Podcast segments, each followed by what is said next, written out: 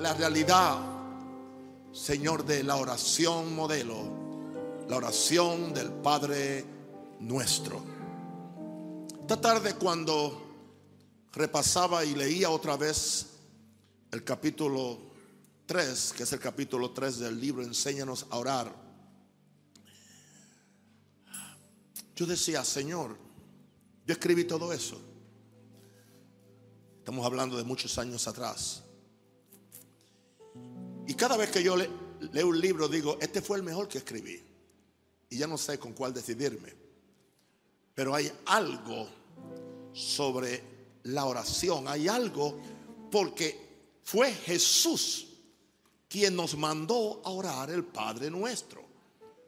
No fue una iglesia, no fue un predicador, sino que es Jesús, por alguna razón, como ya dijimos en las tres clases anteriores, aleluya, o cuatro clases anteriores creo, que estamos, que Él está en los cielos. Padre nuestro que estás en los cielos. Hoy vamos a hablar de esa frase, que estás en los cielos.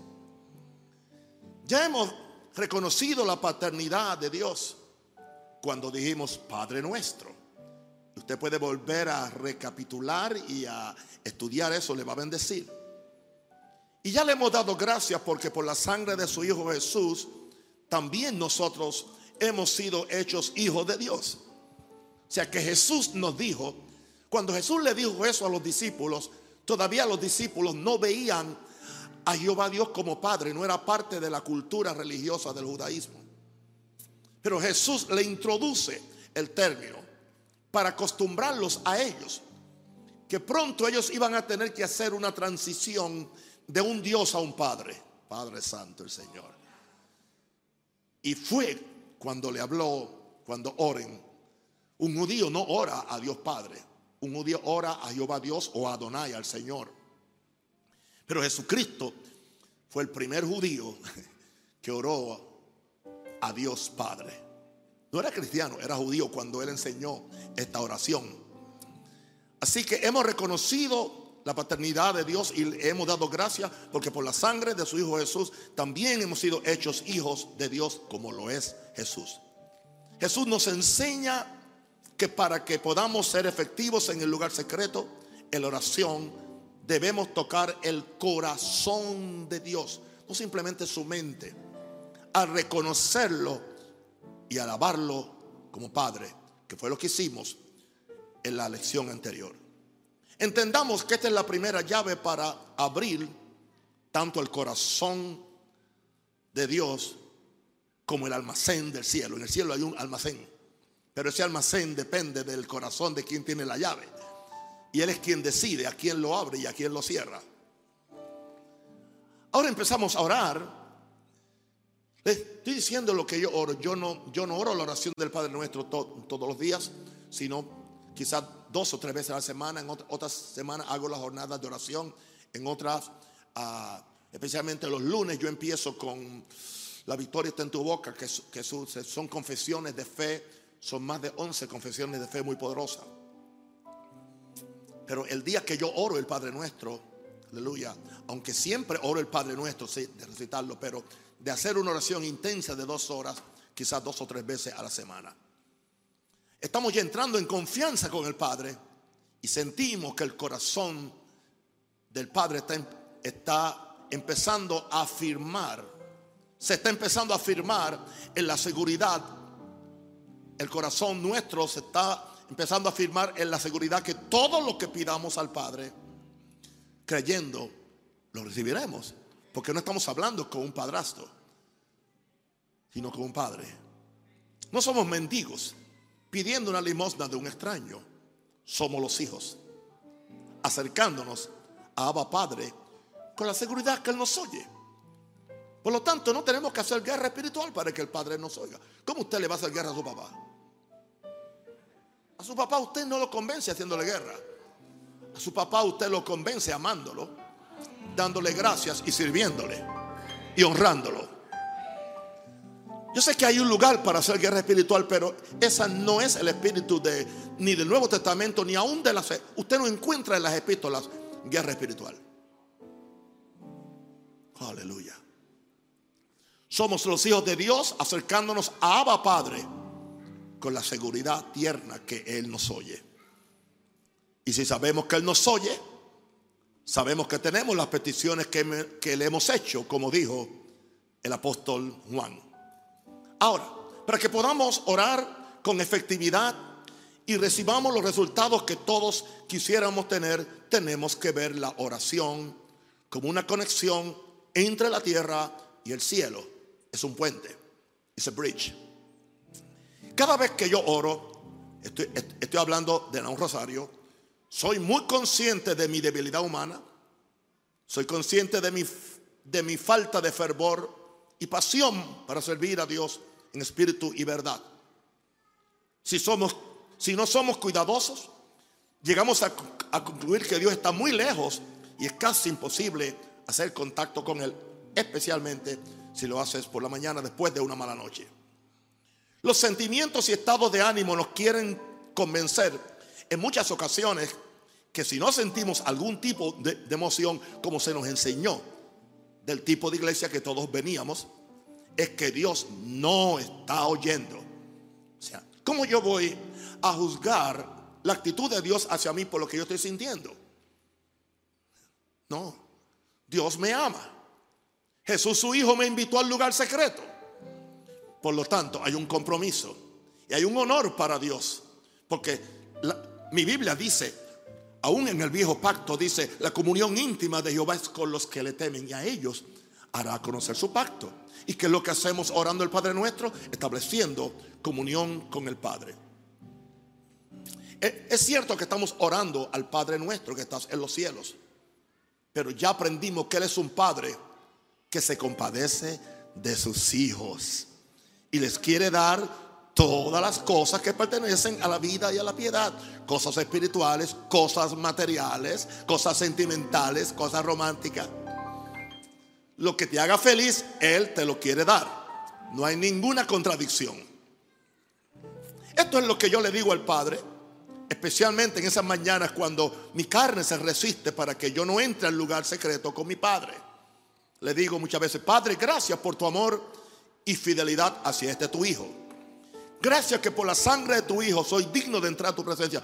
Yo no tengo ninguna dignidad humana ni ningún derecho legal en mí mismo. Por medio del nombre de Jesús, yo le digo, Padre, yo establezco una conexión entre la tierra y el cielo. Tú estás en los cielos, pero yo estoy en la tierra. Yo desde la tierra estoy orando, Padre nuestro, que estás en los cielos, que es el tema. Y yo le digo, gracias Padre, que por medio de Jesús yo también estoy en los cielos. Como, yo estoy en Cristo y Cristo está en mí, si Cristo está sentado contigo en el trono, yo también estoy ahí contigo. Es cierto que en esta tierra donde yo vivo en la carne hay pecado, pero en el cielo hay justicia. En esta tierra hay enfermedad, pero en el cielo hay sanidad. Aquí hay miseria y pobreza, pero en el cielo hay abundancia, porque tú eres el Dios del oro y, y la plata. Padre, sé que mientras esté en esta tierra, estoy expuesto a peligros y grandes tentaciones. Padre, pero gracias que por medio de la oración yo puedo establecer una conexión espiritual con el cielo y puedo traer todas las riquezas y bendiciones del cielo a mi tierra. Y ahí yo puse un aleluya, diga aleluya. Ahora, nuestros ojos espirituales tienen que ser abiertos. Estamos orando para que entendamos en la dimensión que estamos orando cuando estamos orando. Le estamos orando al Padre nuestro, pero no se nos olvide que estás en los cielos. Porque eso es importante. Cada sílaba, cada, cada consonante, cada vocal, cada palabra que Jesús dijo tenía, es divina, es eterna y viene llena de una sabiduría que va más allá de lo que usted pueda ver en la superficie. He aprendido a apreciar las palabras de Jesús. Ahora, le estamos orando al Padre nuestro que está en los cielos. ¿Qué importancia tiene esto en mi vida de oración? Cada palabra de Jesús, fíjense que yo no sabía que yo había escrito esto uh, más de 15 años atrás.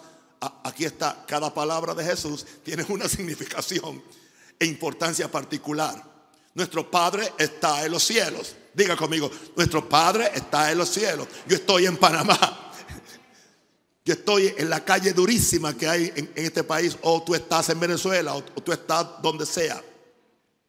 En oración, ¿qué estoy haciendo? Estoy subiendo al lugar del trono de Dios, desde donde Él ejerce su autoridad y su dominio, pero también el lugar donde Él dispensa sus múltiples bendiciones. Usted me dice, no, no, pero un momentito, pastor.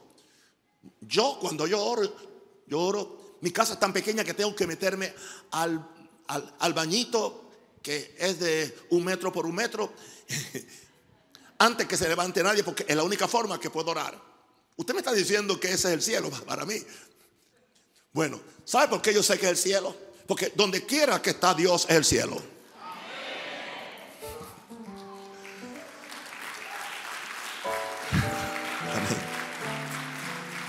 Y Jesús dijo, Jesús dijo, ora a tu Padre que está en secreto.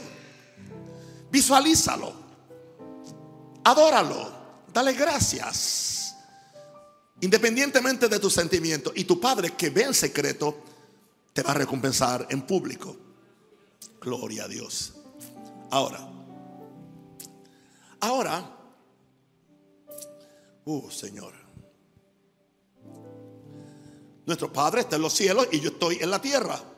En oración estoy subiendo al lugar del trono de Dios donde Él ejerce su autoridad, su dominio, pero también el lugar desde donde Él dispensa sus múltiples bendiciones.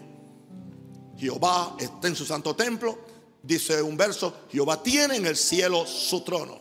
Sus ojos ven, sus párpados examinan a los hijos de los hombres. Salmo 11, verso 4. Y en otra ocasión Jesús nos dijo, pero yo digo, no juréis en ninguna manera ni por el cielo, porque es el trono de Dios. El cielo es el trono de Dios. Mateo 5:34. En esta escuela de oración que estamos conduciendo, el maestro nos quiere hacer conscientes de que nuestro Padre está sentado en su trono desde donde sus ojos ven a sus hijos que se acercan a Él con fe. Jesús nos aseguró, tu Padre que ve en secreto, en secreto. Es el deseo mayor de un padre bueno abrir su tesoro particular para suplir todo lo que te haga falta conforme a sus riquezas en gloria en Cristo Jesús. Hay una escritura que fue Moisés quien la dijo y dice, te abrirá Jehová su buen tesoro, el cielo. Hay un buen tesoro en el cielo para enviar la lluvia a tu tierra en su tiempo y para bendecir toda obra de tus manos. Y prestarás a muchas naciones y tú no pedirás prestado. Deuteronomio 28, verso 12. Pensemos y consideremos esto. Si los santos del Antiguo Testamento tenían esta seguridad, estaban en un pacto inferior, Jesucristo no había venido, no había derramado su sangre, no teníamos el Espíritu Santo en nosotros cuánto más nosotros que somos sus hijos. Ellos eran siervos, nosotros somos hijos. Y tenemos derecho a la herencia, porque nuestro hermano mayor Jesucristo nos pasó el derecho de heredar juntamente con él.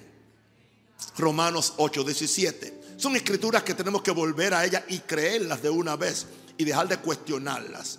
Y si hijos, también herederos herederos de Dios y coheredero, joint heirs, coheredero. O sea que yo heredo todo lo que Jesús es y lo que Él tiene. Por eso yo estoy morando en la vida, permaneciendo en Él cada segundo si es posible. Esto que estamos diciendo es una de las verdades que tenemos que establecer bien adentro de nuestro corazón si queremos tener una poderosa vida de oración. Le estamos orando a un Padre que está sentado sobre un trono. Aleluya. Donde hay abundancia de todo lo que el ser humano necesita para esta vida y para la venidera. Ya Él nos dio la garantía de esto. Jesús, no fue Pablo, no fue Pedro, fue Jesús. Aleluya. No, en este caso fue Pablo, perdonen. El que no escatimó a su propio Hijo, sino que lo entregó por todos nosotros. ¿Cómo no nos dará también con él todas las demás cosas? Pero antes de eso, Jesús nos había dicho antes que Pablo, si vosotros siendo malos, sabéis dar buenas dádivas a vuestros hijos, cuanto más mi Padre que está en los cielos. El Padre, no, Dios, dará, dará buenas cosas a los que se lo piden. Si el darnos a su Hijo no fuera lo suficiente para probar su amor y su disposición, nos dio la segunda garantía. Vamos a ver cuál es la segunda garantía después de darnos a su Hijo. Efesios 1, 13 al 14, hay que leerlo, porque es importantísimo que entendamos esto.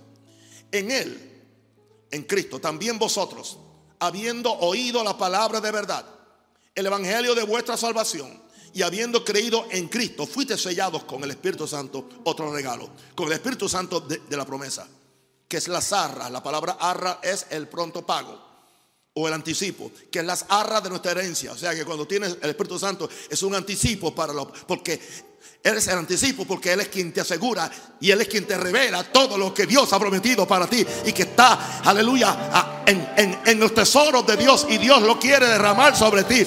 Pero hay que conocer a Dios, hay que amar a Dios, hay que saber a Dios, hay que estar conectado con Dios. Ese es el verdadero mensaje de abundancia que Satanás pervirtió para que la iglesia siguiera pobre. Pero estoy determinado. Señor, dame tan siquiera 25 años más en Panamá. Yo me quisiera adelante, yo. Pero Señor, dame tan siquiera para yo poder martillar esto. Y, que tengamos miércoles donde, donde estas iglesias, esta y la catedral estén llenas de gente que vengan a orar. Porque la base de este ministerio, una de ellas es oración, otra es amor y otra es fe. Gracias, Padre. Debo gracias. Gracias, Señor. Quiero darte gracias. Quiero darte gracias. Gracias, Señor. I just want to thank you. I just want to thank you, Lord. Wow. El Espíritu Santo de la promesa, que es las arras de nuestra herencia, hasta la redención de la posesión, hay que redimirlo. Para y todo es para la alabanza de su gloria. Otras palabras, mis queridos, el Espíritu Santo nos fue enviado por Jesús para que sepamos lo que Dios nos ha concedido. Primera Corintios 2, 12. Una pregunta a mis santos. ¿Cuántas veces hemos predicado, hemos cantado, hemos citado estas escrituras sin saber la profundidad de lo que ellas significan? Pablo nos asegura que ya estamos bendecidos en el cielo. Bendito el Dios, bendito sea el Dios y Padre de nuestro Señor Jesucristo, que nos bendijo con toda bendición espiritual en los lugares celestiales en Cristo. Efesios 1.3, una de las epístolas de San Pablo. Los, los lugares celestiales son los mismos cielos a los que Jesús se refirió cuando dijo, Padre nuestro que estás en los cielos. No es algo diferente. Debemos orar con la seguridad que no es la voluntad de Dios que estas bendiciones se queden en el cielo o que esperemos a morirnos para disfrutarlas. En otra escritura Santiago nos asegura, Santiago 1.17, algo muy poderoso, cuando nos dice, toda buena dádiva y todo don perfecto desciende de lo alto, del Padre de las Luces, en el cual no hay mudanza ni sombra de variación. Esa es la seguridad de cómo Dios quiere bendecirnos. Es evidente que en el cielo hay sendos almacenes repletos de toda provisión requerida para el bien físico y espiritual de los hijos de Dios. Pero qué triste que los creyentes siguen viviendo pobres, enfermos, endemoniados, débiles, porque no, no, no hacen una demanda de fe, una demanda de amor, una demanda de legalidad espiritual, porque soy hijo de Dios. No porque me lo merezco o no porque yo puedo, eh, como es, eh, negociar con Dios para que me, es mi herencia. Y Dios quiere bendecirnos. Es un mensaje santo, es un mensaje noble, es un mensaje que lo vamos a vociferar al norte, al sur y al este de Panamá y de Latinoamérica y Norteamérica. Y ustedes me van a ayudar, amén. Aleluya. Bueno es Jehová, para siempre es su misericordia. Bueno es Jehová, para siempre es su misericordia. Bueno es Jehová para siempre es su misericordia. Bueno es Jehová, para siempre es su misericordia. Bueno es Jehová, para siempre es tu misericordia. Repito, es evidente que en el cielo hay sendos almacenes repletos de toda provisión requerida para el bien físico y espiritual de los hijos de Dios. Y no es que el Padre espera que tú ores para fabricar lo que tú necesitas. Él no fabrica cuando tú lo pides, porque ya está hecho de ah, gracias. De acuerdo a 1 Corintios 2:9, por favor, que los hermanos vean, oh, hoy están eléctricos, soy la gente en audiovisual. Están orando mis muchachos. Gracias, Padre. Cosas que ojo no vio. Cosas que oído no yo. Cosas que no han subido en corazón de hombre. Wow. En plural. Cosas son las que Dios ha preparado. Ha almacenado. Oye. Ha empaquetado. Gloria a Dios. Y le ha puesto una cintita y dice regalo de papá. Es Y no es regalo de cumpleaños. Es regalo cada vez que tú necesitas lo que tú requieres del cielo. Pero hay que amar a Dios. Hay que amar a Dios. Dile, te amo Dios. Te amo Dios. Te amo Dios. Te amo papá. Te amo. I love you, Father God. Dile, dile, te amo, te amo, te amo, te amo. Aleluya, aleluya, aleluya. Pregunta, ¿cómo usted no, va a mover a Dios? Hay veces que yo paso una hora completa simplemente diciéndole te amo. Es que no tiene oración que hacer. ¿Quién le dijo que, no tengo oraciones que hacer con todas las que tengo escritas? Más las que salen del, corazón. Ahora tengo una pregunta. ¿No son poderosas estas grandes promesas que el Padre tiene para aquellos que le aman? Entonces, no ven, o sea, no, no simplemente le, tú le tienes reverencia, respeto, pero tienes que amarlo.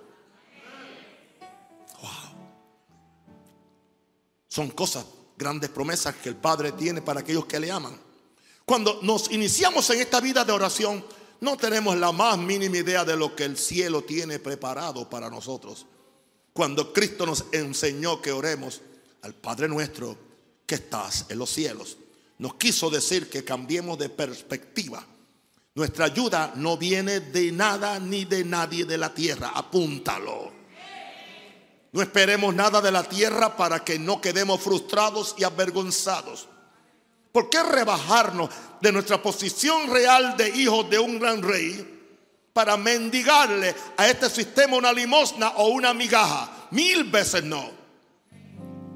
He descubierto que a medida que oro al Padre que está en los cielos, mi capacidad para creer se incrementa porque es necesario que el que se acerca a Dios crea que le hay y que Él es galardonador de los que le buscan. Hebreos 11. 6. Bendito sea su nombre. Ahora, comprendo que mi Padre no solo es Dios en los cielos, sino también Dios en la tierra. La razón de esto es que Él hizo tanto los cielos como la tierra. Lo que sí el Padre espera es que la tierra le demande y le pida al cielo. Siempre he dicho que la tierra mueve el cielo porque somos nosotros los hijos de Dios los que por medio de la fe y la oración podemos hacer que las bendiciones del cielo desciendan a la tierra. Las palabras que Jesús le dijo a Pedro confirman esto. Y a ti te daré las llaves del reino de los cielos. Y todo lo que atares en la tierra será atado en los cielos. Y todo lo que desatares en la tierra será desatado en los cielos. Mateo 16, 19. Los hijos de Dios que están aquí conmigo en esta noche, tenemos derecho a las llaves que abren los cielos. Por medio de estas llaves podemos atar y desatar. La acción comienza en la tierra, porque Cristo dijo, lo que atar es en la tierra, la palabra atar es, aleluya, es prohibir también en la tierra. Será atado o prohibido en los cielos. Y lo que desatares o lo que permitieres o lo que soltares en la tierra será desatado o soltado en los cielos. Será por esta razón que los cristianos antiguos decían, aprendí con mi papá, que la oración es la llave de los cielos. Sabemos que no es la única llave, pero es una llave muy, muy, muy, muy importante. La oración entonces es un medio para desatar lo que el cielo tiene. Todas las riquezas y abundancia del cielo no son para Dios, porque el desierto no necesita absolutamente nada. Cada vez que ores, medita en esto y verás cómo tu vida de oración va a dar un giro de 180 grados. Es cierto que no tenemos mucho que llevarle al Padre cuando oramos, pero eso no nos debe detener de orar. Cuando entremos al aposento con nuestro Padre que está en los secretos, Él nos revelará la abundancia que Él preparó para sus hijos desde antes de la fundación del mundo. Si todo lo que hemos dicho hasta ahora es cierto, porque está muy claro y definido en la palabra de Dios, ¿por qué no estamos recibiendo todo lo que el cielo tiene para los hijos del Padre? ¿Será que el Padre solamente le dispensa sus favores y misericordia a unos pocos hijos favoritos? Sabemos que esto no es así, porque Dios no hace excepción de personas. Permíteme añadir algo que, que no está en el libro. Hace excepción de fe y de amor. Yo no hago excepción de, personas con mis 14 nietos. Hago, excepción de fe y de amor. Los que más tienen fe en mí los que más me aman son los que más, más reciben. Pero yo no estoy haciendo acepción de la persona. No, no, no, porque me cae mal. No, no, no. Hay, algo sobre la fe que agrada a Dios y hay algo sobre el amor que enamora a Dios. Aleluya. Por eso es que yo insisto que nuestra adoración sea para amar a Dios. Cantemos también para nosotros y para gozarnos y sonreírnos. Pero en, primer lugar, si nosotros no hemos adorado y cantado en una forma que, que enamoremos el corazón de Dios y de Jesús, nuestro culto estaría incompleto. Aleluya. Ahora, uh, Sabemos que esto no es así porque Dios no es excepción de persona. La realidad es otra. La actitud, la condición y la consagración de una persona puede determinar si los cielos están abiertos o están cerrados. Hay pecados y actitudes que mantienen los cielos cerrados sobre familias, sobre iglesias, sobre individuos y trágicamente sobre naciones enteras. En el antiguo pacto Jehová Dios fue muy enfático con su pueblo al asegurarle que si ellos querían la bendición de Dios sobre sus vidas, tendrían que mantener los cielos abiertos. Y una de esas formas, vamos a verlas ya. Para mantener los cielos abiertos, tendrían que vivir todos los días de su vida en obediencia a sus ordenanzas y mandamientos. Esto fue lo que movió a Salomón a orarle a Dios durante la inauguración del templo para que aquella casa fuera un lugar de, oración donde los hijos de Israel pudieran humillarse y buscar el rostro de Dios para que los cielos estuvieran abiertos sobre toda la nación. Cuando estamos orando aquí no estamos haciendo un numerito en lo que empieza la adoración. Estamos abriendo los cielos. Ocho veces en esa oración Salomón repite la siguiente frase, ocho veces. ¿Ok? Segunda Crónica 621, 623, 625, 627, 630, 633, 635, 639. ¿Y cuál es esa frase? Salomón le repite a Dios, tú oirás desde los cielos, desde el lugar de tu morada. Él está recordando a Dios, imagínense. Tú oirás desde los cielos, desde el lugar de tu morada. Es muy interesante que después que Salomón pidió esto ocho veces, Dios le contesta cómo esto será posible.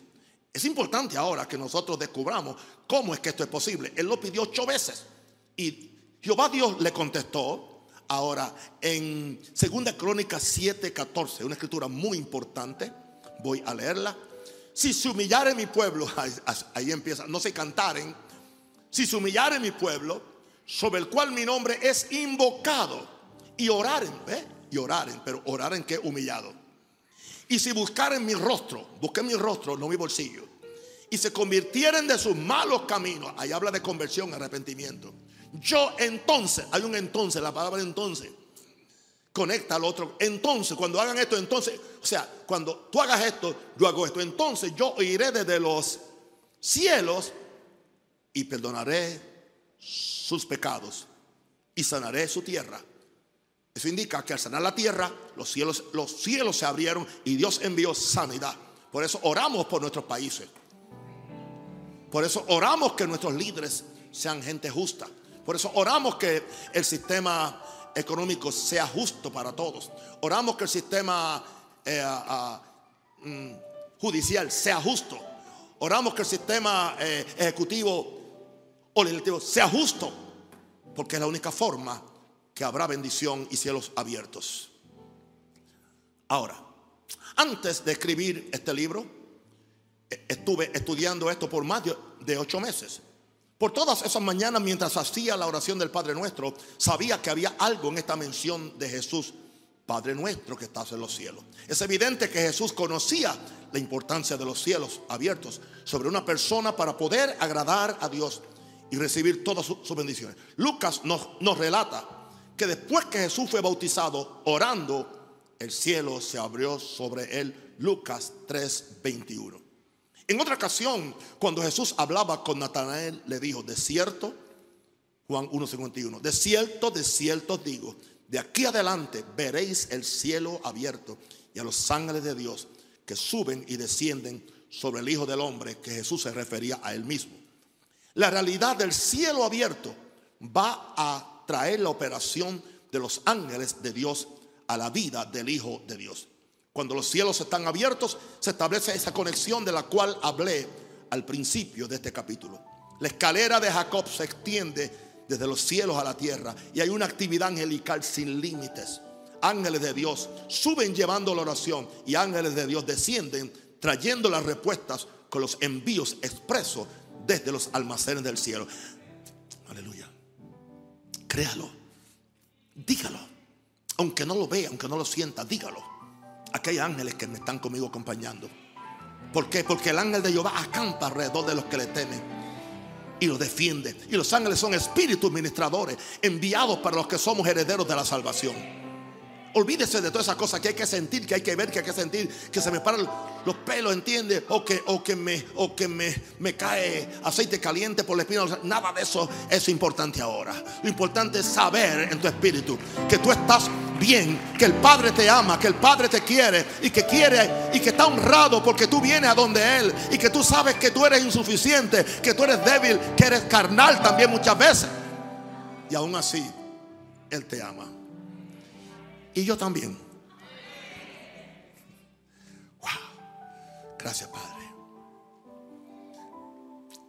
Contestemos la pregunta más importante de este capítulo. ¿Cómo puedo hacer para que los cielos se abran? Hay por lo menos siete actitudes requeridas para que los cielos se abran sobre los hombres que quieren o sobre las personas que quieren establecer esta conexión cielo-tierra. La primera, el cielo se abre para los hijos de Dios. Es cierto que Dios hace llover sobre malos y buenos, pero es cierto que Él no tiene ningún pacto con los pecadores. Los pecadores son bendecidos por misericordia, pero los hijos de Dios reciben las bendiciones del pacto legal de hijos herederos de Dios. Solo los que pueden, solo los que pueden decir Padre son los que tienen derecho a lo mejor del cielo. Número dos, la humillación es un requisito indispensable para abrir los cielos. Jesús dijo que son los pobres en espíritu los que son bienaventurados porque de ellos es el reino de los cielos. Los que, no nos, los que nos humillamos ante el Padre que está en los cielos y reconocemos que no somos nada de nosotros mismos, que no sabemos qué hacer y cómo hacerlo, son los que tienen el cielo abierto. Los sacrificios de Dios son el espíritu quebrantado, al corazón contrito y humillado, no despreciarás tú, oh Dios. Salmo 51, 17.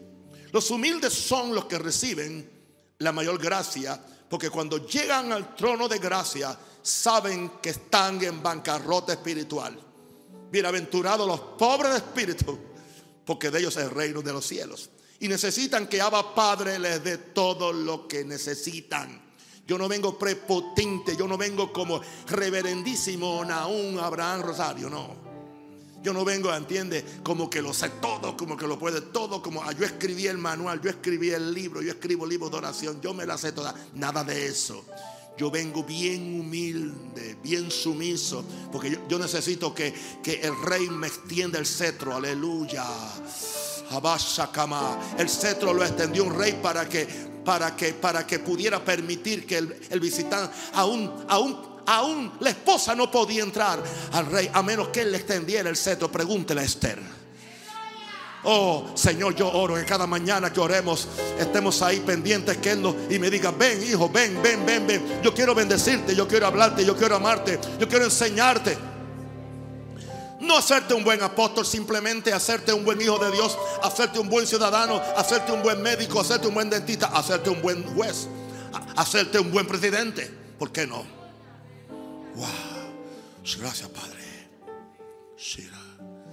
Tres. Son solamente los humildes los que sienten su necesidad de orar y buscar el rostro de Dios. El creyente que vive constantemente orando y buscando el rostro de Dios tendrá los cielos abiertos sobre su vida. Buscar a Dios es más que, que, una oración de desesperación para que el Padre me dé algo o me saque de algún problema, de algún atolladero, un peligro. Esta es la actitud de ir detrás de Dios y no darle descanso hasta que tengamos su atención. Porque cuando hacemos esto, segunda crónica 7, 15 dice, ahora estarán abiertos mis ojos y atentos mis oídos a la oración en este lugar. Veo que en audiovisual están usando el libro porque ponen los versos antes de yo. Gracias, gracias, gracias. para, que, para que los cielos se abran, tendrás que hacerlo con todo el corazón. Deuteronomio 4:29, mas si desde allí buscares a Jehová tu Dios, lo hallarás. Si lo buscares de todo tu corazón y de toda tu alma. Padre, gracias. Eh, número cuatro, el arrepentimiento es otra actitud muy necesaria para abrir los cielos. Si fue el pecado lo que en primer lugar cerró los cielos, es el arrepentimiento y la conversión del corazón lo que va a hacer que los cielos se abran para que tengamos otra vez libre entrada a la presencia del Padre nuestro que está en los cielos. Y aquí no se ha cortado la mano de Jehová para salvar, ni se ha grabado su oído para oír. Pero vuestras iniquidades han hecho división entre vosotros y vuestro Dios.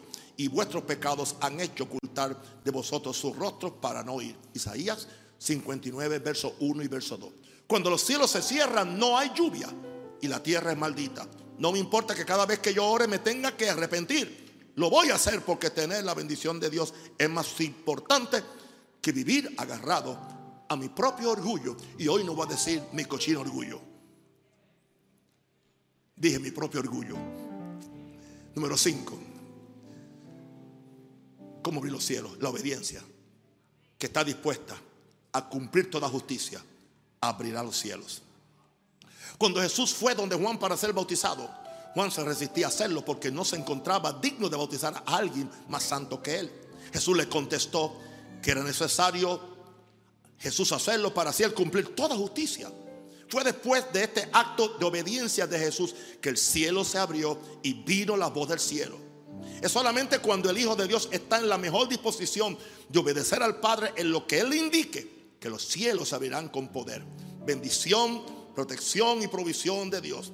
La voluntad que obedece no hace preguntas al Padre, aún sobre cosas que no se entienden o que no parecen tener sentido o razón de ser. Escúcheme bien, querido. No podemos llamar, llamarle Padre nuestro solo para que nos dé cosas, pero a la misma vez no queremos obedecer al Padre nuestro que nos llama a hacer algo por su reino y por su causa. Voy a leer eso una vez más. No podemos llamarle Padre nuestro solo para que nos dé cosas, pero a la misma vez no queremos obedecer al Padre nuestro que nos llama a hacer algo por su reino y por su causa. No se nos olvide que la oración no es solo para conseguir cosas del Padre, sino para hacer la perfecta voluntad del Padre. ¿Cómo abrir los cielos? Número 6. ¿Cómo se siente un hijo que llega donde el padre a pedirle algo después que él sabe que le robó? ¿Cómo podemos esperar que los cielos se nos abran en oración cuando hemos violado una de las condiciones que el Padre instituyó? Traed todos los diezmos al alfolí y hay alimento en mi casa y probadme ahora en esto, dice Jehová de los ejércitos. Si no, os abriré las ventanas de los cielos y derramaré sobre vosotros bendición hasta que sobreabunde. Malaquía 3:10. Es, es evidente que el Padre quiere que haya alimento y provisión, primero en su casa, su iglesia para que después haya alimento en la tuya. Por alguna razón, cuando cuidamos de los ministros y la casa de Dios, los cielos se abren sobre sus hijos. Por cuanto mi casa está desierta y cada uno de vosotros corre a su propia casa, por eso se detuvo de los cielos sobre vosotros la lluvia y la tierra detuvo su fruto. Queja de Dios en Ageo 1, 9 y 10. Cuando los cielos se cierran, no hay lluvia y por lo tanto tampoco habrá frutos. ¿Cómo, abrimos los cielos? Número 7. Sé insistente y consistente para que los cielos se abran. Daniel tuvo que permanecer en oración y búsqueda por 21 días. Daniel 10, 12 al 14. Había una oposición espiritual que había impedido que la respuesta le llegara. Muchas veces, muchas veces que la respuesta no ha, llegado. No es que el Padre que está en los cielos no la ha enviado. Es que el enemigo se ha opuesto para desanimarte y que tú termines culpando a Dios. La actitud que gana en oración es la actitud de la viuda que no se fue de la puerta del juez injusto hasta que él le hizo justicia. No te retires de la puerta del Padre hasta que la puerta de los cielos se abra y tu Padre te haga justicia. ¿Y que hay para nosotros de acuerdo a Lucas 11, 8 o, o de acuerdo a Lucas 18, 7? ¿Y acaso Dios no hará justicia a sus escogidos? Que claman a Él que día y noche se tardará en responderles. No, te garantizo que nuestro Padre es mejor, es mejor que aquel que no le quería abrir la puerta a su amigo en necesidad. Es mejor que él. Lucas 11, 8 dice, os digo que aunque no se levante a dárselos por ser su amigo, sin embargo, por su importunidad se levantará y le dará todo lo que necesite.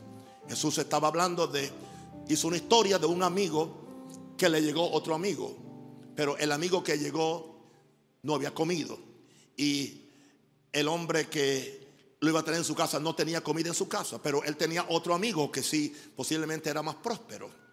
Y fue a medianoche y cuando le toca la puerta, el que estaba adentro dice, yo no voy a contestarte porque mis, mis niños están durmiendo y no quiero despertarlos. Pero este amigo que, sabía que ese había sido su amigo en momentos difíciles. Pero él tenía un amigo, otro amigo que, había venido y había que darle comida. Llegó de un viaje muy largo. Y se quedó allí, se quedó allí pidiéndole, pidiéndole. ¿Y sabe lo que Jesús dijo? Aunque este amigo que está ya dormido en la casa con los niños en la cama, aunque no se levante por ser su amigo, pero por su importunidad, o sea, por su molestia, por su insistencia, se va a levantar y le va a dar todos los panes que él necesite. Y entonces Jesús dijo, si un, si un ser humano hace esto, ¿qué no hará Dios? Que es más que un amigo, es un padre. Es un padre. No se va a levantar y nos va a dar lo que necesitamos. Claro, Él no tiene que levantarse porque Él no está durmiendo.